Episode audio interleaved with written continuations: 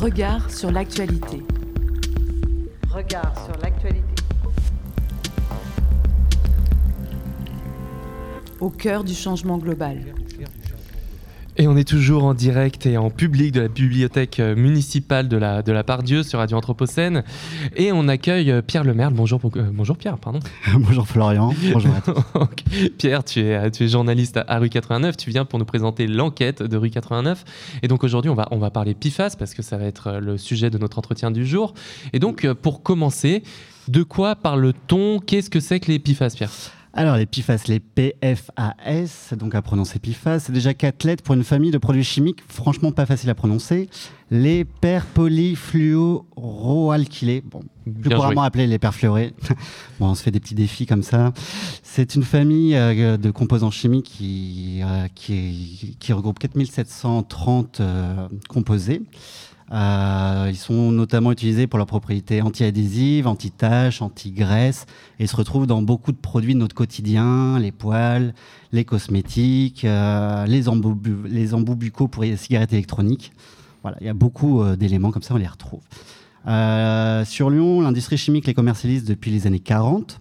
À Pierre-Bénite, dans le sud de Lyon, la fameuse vallée de la chimie, dont on reparlera plus tard, l'utilisation des perfluorés, en fait, c'est c'est dans ces eaux-là, mais plutôt 1960.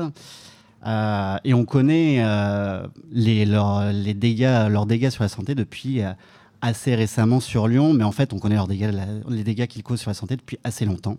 Il y avait eu un film du réalisateur américain Todd Haynes nommé Dark Waters, si vous voulez vous faire peur, qui parle de ces perfluorés et plus spécifiquement d'un qui s'appelle le PFOA, qui est un perfluoré particulièrement cancérigène dont on a retrouvé la, présence au sud de Lyon.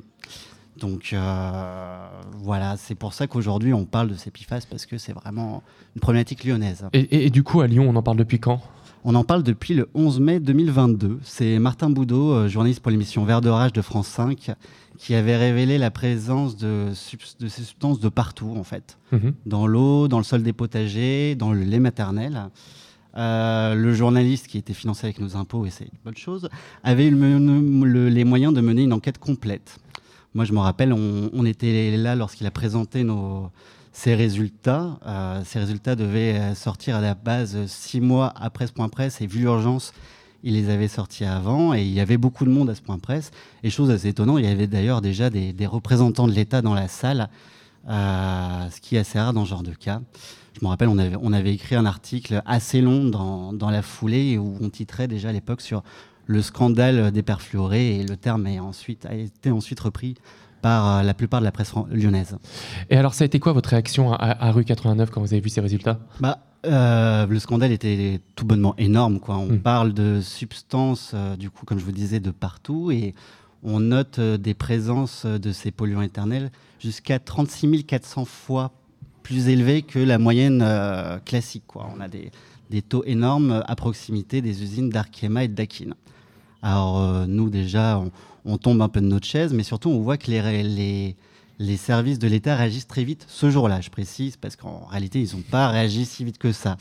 Mais on, y reviendra. Je me souviens que dans la soirée, on a eu des communiqués de presse de la préfecture, de la métropole de Lyon, alors qu'on ne va pas se mentir, en règle générale, euh, les réactions sont beaucoup moins rapides. Et puis pour l'anecdote, euh, nous, on avait même des reportages prévus, euh, notamment dans un jardin partagé qui a été mis en place à Pierre-Bénite. Et après les révélations, tout a été coupé, on n'a pas pu faire le reportage. Et on, sentait vraiment qu'il y avait une onde de choc dans le public. Et alors vous, comment est-ce que vous travaillez sur ce sujet-là? Alors la difficulté de ce sujet, c'est que c'est vraiment un sujet sur le long cours. Donc on est très, on est en contact très régulièrement avec des associations, des militants, des collectifs tout le long de la vallée de la chimie, parce que ça concerne vraiment un grand nombre d'habitants. Donc une partie de notre travail consiste à documenter les conséquences de cette pollution. On avait par exemple dévoilé les conséquences de cette pollution sur la pêche dans le Rhône, donc avec euh, la préfecture qui déconseillait très fortement la pêche. Mais aussi on a documenté le fait que ben il est fortement déconseillé de manger des œufs euh, au sud de, qui viennent de poulailler au sud de Lyon. Et bon bref, euh, les potagers qui sont trop proches des usines de l'usine Arkema, il y a des questions à se poser. Quoi.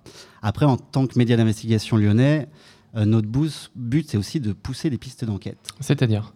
C'est-à-dire qu'on essaie de travailler sur des questions qui ont été un peu laissées en, en suspens. Par exemple, on s'est posé la question du bah, pourquoi, pourquoi ces informations sortaient si tard? Parce que comme je vous l'ai dit en préambule, il y avait déjà eu un scandale aux États-Unis au début des années 2000, mais il y en avait aussi aux Pays-Bas, en Italie.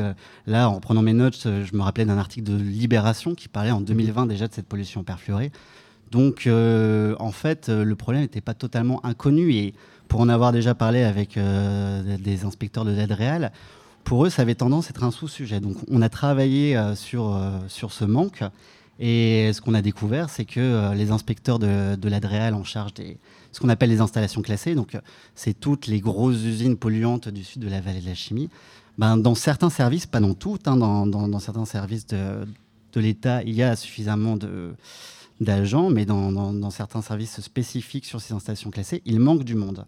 Enfin, il manque parce que d'une part, euh, c'est des métiers qui sont très compliqués, euh, où il y a énormément de pression de la part des industriels. On imagine facilement euh, la difficulté d'un d'un inspecteur qui se retrouve face à un géant comme Arkema, c'est quand même mmh. de pression, mais aussi parfois du public et même des, journalistes comme nous, voilà, qui, où on leur demande d'être très réactifs. Et c'est un métier qu'il faut le dire est très technique et qui n'est pas évident. Et il y a clairement des manques euh, au niveau des services de l'État là-dessus. nous, on, ne jetait d'ailleurs pas totalement la pierre à la préfecture parce que c'est lié en, partie au fait que le métier soit compliqué, mais il faut reconnaître qu'il y a des trous dans la raquette, quoi. Donc euh, la conséquence de ça, c'est qu'il euh, y a beaucoup d'entreprises à gérer dans la veille de la chimie et les inspecteurs ne peuvent pas être de partout. Donc, et, du coup, aujourd'hui, où est-ce qu'on en est? Alors aujourd'hui, on en est au fait que Arkema a annoncé qu'il allait baisser euh, progressivement euh, l'utilisation de PFAS jusqu'à une disparition fin 2024. Euh, voilà, et en fait, il répond aux demandes de la préfecture, mais en fait, ça, rentre dans son process industriel. Donc bon, la punition est quand même pas franchement salée, pour le dire gentiment. je pense qu'on aura l'occasion d'en parler tout à l'heure, mais ça en agace quand même pas mal. Et euh, les citoyens et militants continuent des actions. Donc, euh, celles qui sont les plus connues, c'est les actions menées par l'association de juristes Notre Affaire à tous, euh, qui a posé un référé devant le procureur de la République pour accélérer une procédure en justice contre Arkema. Sauf que pour l'instant, celui-ci a été porté devant les juges des libertés qui l'a débouté. C'est un peu technique, mais grosso modo, pour le faire court, la, la, procédure judiciaire prend un peu de retard. quoi. L'association a fait appel de cette décision d'ailleurs. Et alors qu'est-ce qu'ils veulent? Ils veulent qu'une étude d'imprégnation et des risques sanitaires soit effectuée aux frais de l'entreprise en application de ce qu'on appelle le principe de pollueur-payeur. Sans cela, bah, d'une part, il ne sera pas possible de documenter et de connaître clairement les conséquences sanitaires de cette pollution. on imagine que si elles sont prouvées, euh, y a, même si elles ne font malheureusement pas trop de doutes, euh, étant donné euh, les affaires précédentes, mais si elles sont prouvées, ça aura un impact énorme dans la région. Et, euh, pour le reste, aujourd'hui, nous, la question qu'on se pose au sein de notre rédaction, mais la difficulté qu'on a, c'est continuer à faire vivre ce sujet et de continuer à alerter sur ce scandale. Donc on suit évidemment, comme je vous le disais, toujours le, le travail des militants, mais, et ça là-dessus, je, pense que Extinction Rebellion aura des choses à se dire, mais la question qu'on se pose, c'est euh, comment on fait pour continuer à faire euh, vivre cette actualité? Voilà, en juin 2024, ça fera deux ans que ce scandale a démarré. Euh, comment on fait pour maintenir la pression sur la préfecture, mais aussi tout simplement sur le groupe Arkema, qui, on va pas se mentir, jusqu'à présent s'en tire quand même plutôt bien.